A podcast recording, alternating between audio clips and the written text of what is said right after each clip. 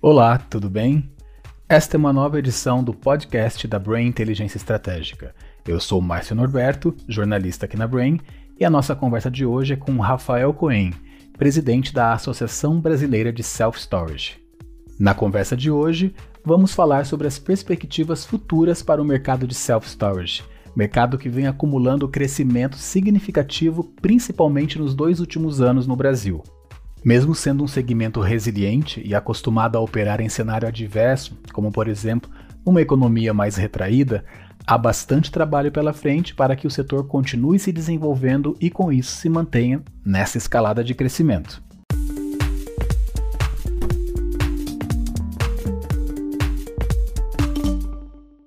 Rafael, os setores produtivos sempre reagem às demandas que surgem da sociedade. No caso da atividade de self-storage, não é diferente. Na perspectiva de crescimento, como o setor pode se preparar para identificar e se adequar às novas demandas sociais? E aqui a gente está falando de necessidades de pessoas e de empresas. O setor pode se preparar fazendo o que todo bom empreendedor deve fazer, ouvindo o, chamado do mercado, né? É, tentando entender a necessidade das pessoas, é, para onde que as cidades estão crescendo, evoluindo e que tipo de situação que elas estão demandando. Imóveis pequenos, precisando de espaço, é, a questão da, da famosa logística de última milha, precisa também de ter uma solução. O self-storage pode é, se impor como uma solução, apesar dele precisar de adaptações para isso. É, hoje em dia, o, o, o tradicional usuário de self-storage não convive bem com essa, essa questão da, da, da, da logística de última milha, porque ela traz um, um movimento muito grande para as operações, mas a gente pode ver operações totalmente focadas para isso. Enfim, eu acho que os empresários, na medida que vão entendendo quais são as demandas que vão se apresentando, vão começar a entregar as respostas, como é, acontece em todo lugar, onde graça à livre iniciativa e empreendedorismo. Rafael, a gente sabe que o aspecto da inovação é super importante para qualquer setor produtivo, né? E com o self-storage não é diferente. Então, que iniciativas diferenciadas por parte dos operadores é, podem contribuir para a continuidade do crescimento do setor? Os operadores têm um, um largo espaço aí para criarem diferenciações entre suas operações, né?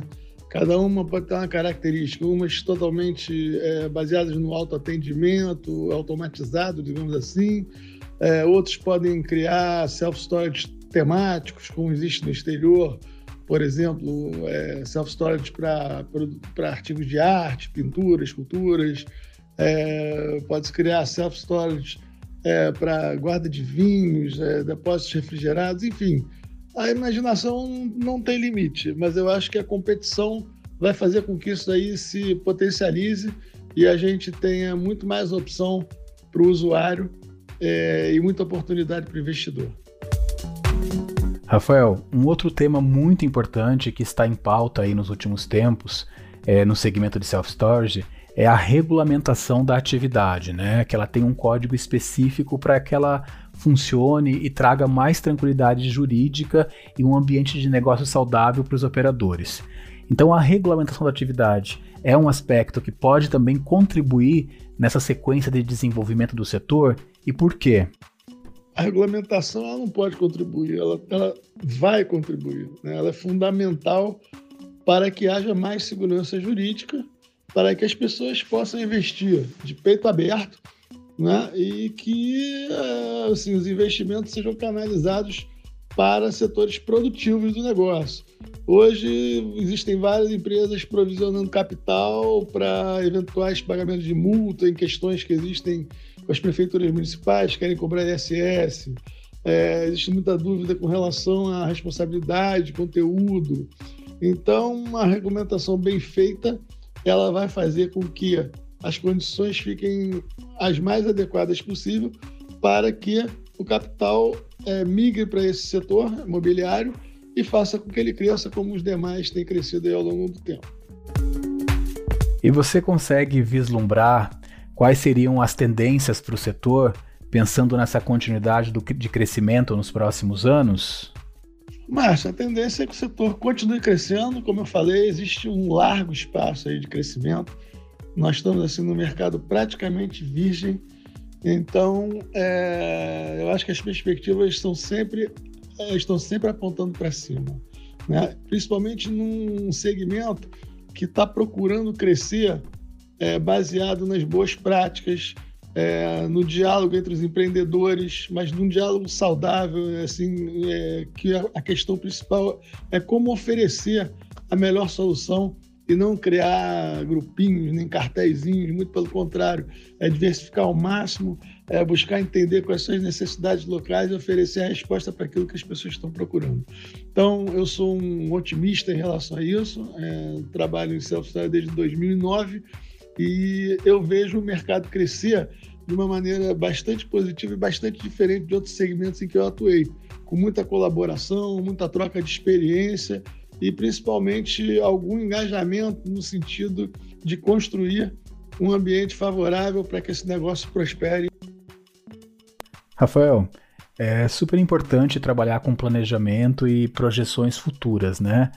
Como é que você está vendo o setor é, aí para os próximos dois, de dois a cinco anos, né, no médio e no longo prazo? Como é que você é, vê a atividade é, nesse período?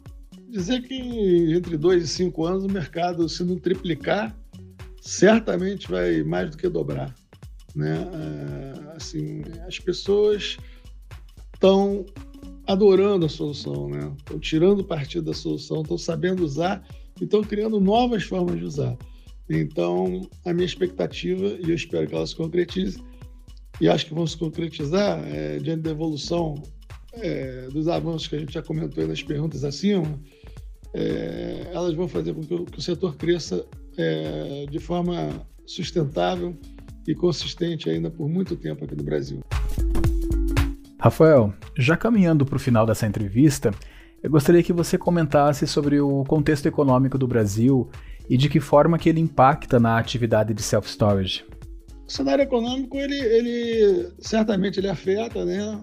Porque hoje em dia a gente vive um momento muito turvo né? em relação à economia, inflação alta, juros altos, então o capital se retrai um pouco. Porém, o self-storage é conhecido como uma atividade à prova de crise, e ele tem demonstrado isso desde 1960 nos Estados Unidos, onde ele cresce a taxas constantes eu acho que no Brasil não vai ser diferente. É uma atividade que ela performa bem na crise, onde ela serve de auxílio para as empresas é, guardarem temporariamente seus equipamentos, seu mobiliário, seus documentos, é, como também no momento de prosperidade, onde ela serve como uma reserva de espaço para estoques, para pessoas que, estão, que estão consumindo mais também guardarem seus pertences. É, mas, de qualquer forma, embora seja um setor resiliente, a economia sempre é, impacta.